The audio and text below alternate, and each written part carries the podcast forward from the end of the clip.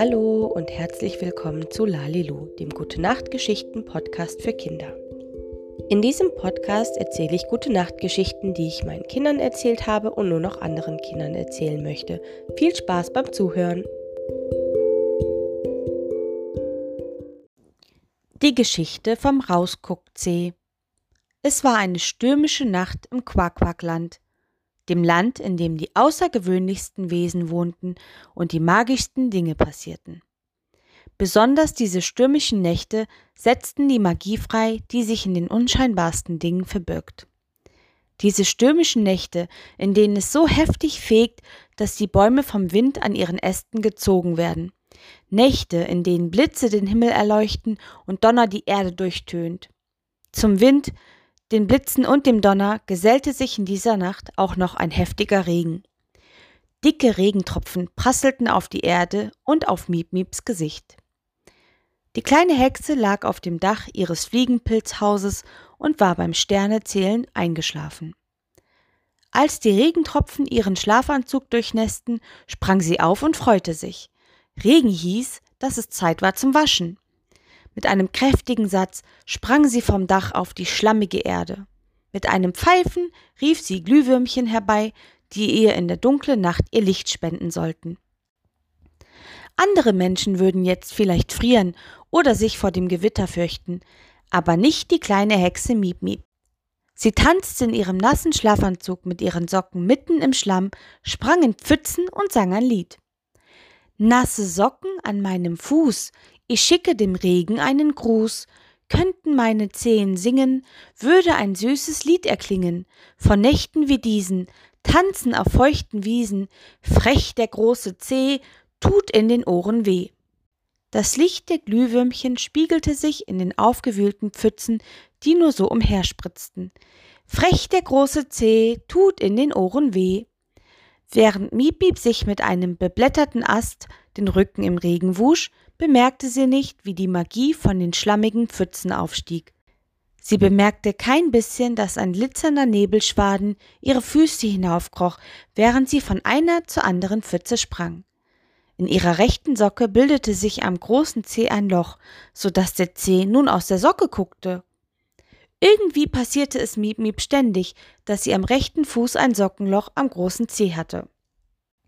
Als Miep Miep sich den langen roten Bart mit einem rauen Stein gewaschen hatte, setzte sie sich auf einen Baumstamm und lachte.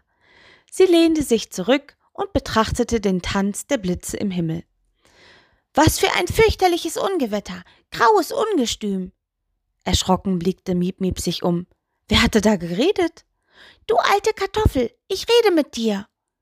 Die kleine Hexe blickte sich um, aber sie konnte niemanden entdecken.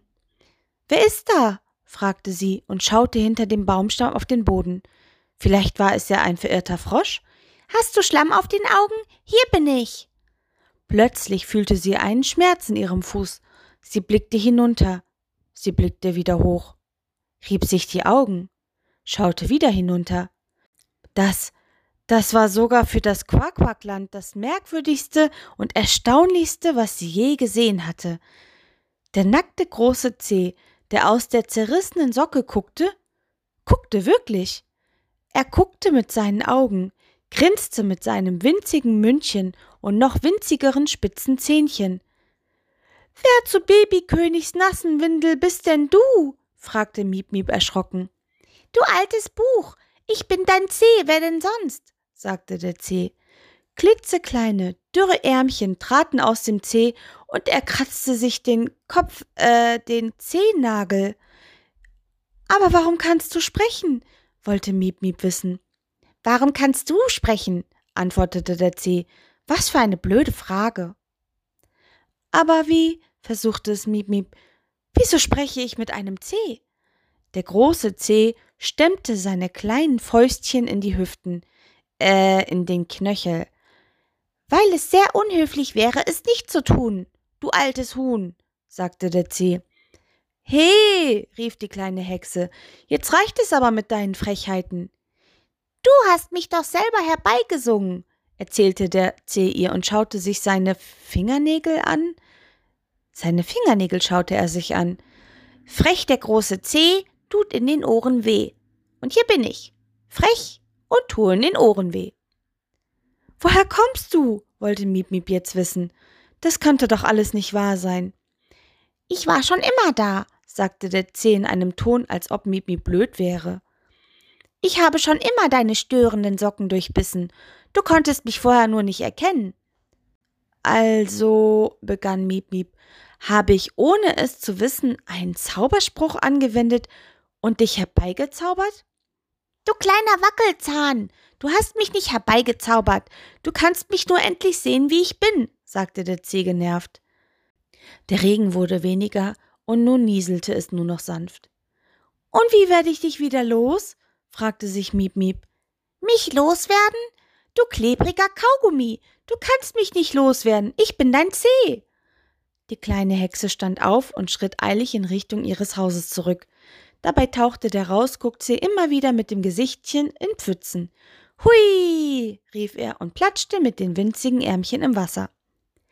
Zu Hause angekommen, riss Miep Miep die Tür auf und bedeckte den Boden mit Schlamm und Regenwasser.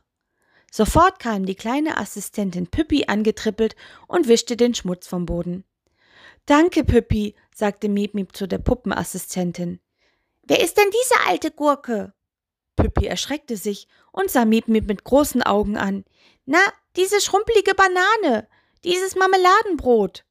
Hey, was soll das? fragte Püppi empört. Das bin ich nicht, rief Miep Miep. Hier unten, du lose Wimper, rief der Rausguckzeh frech. Püppi schaute langsam hinab und sah den Zeh, der sie angrinste. Entsetzt machte sie einen Sprung zurück und rief Igitt, was ist das? Selber Igitt, du Brot, ich bin ein Zeh, siehst du doch, sagte der Zeh. Miep Miep sagte Schnell, Püppi, hol mir neue Socken. Sofort rannte das Püppchen los und brachte der Hexe dicke Socken. Miep Miep zog sich die Socken über und für einen Moment atmeten beide durch. Es war ruhig. Doch dann kaute sich der große Zeh durch die Wollsocke und guckte wieder hinaus. Mmm, die Socke schmeckt echt gut, sagte der Zeh. Darf ich noch eine? Was mache ich denn jetzt? fragte Miep Miep das Püppchen. Es ist dein Zeh, sagte Püppi. Du musst ihn wohl behalten. Miep Miep sah zu ihrem Fuß hinab und beobachtete, wie der Zeh Flugzeug spielte, sich aufrichtete und wieder auf dem Boden landete.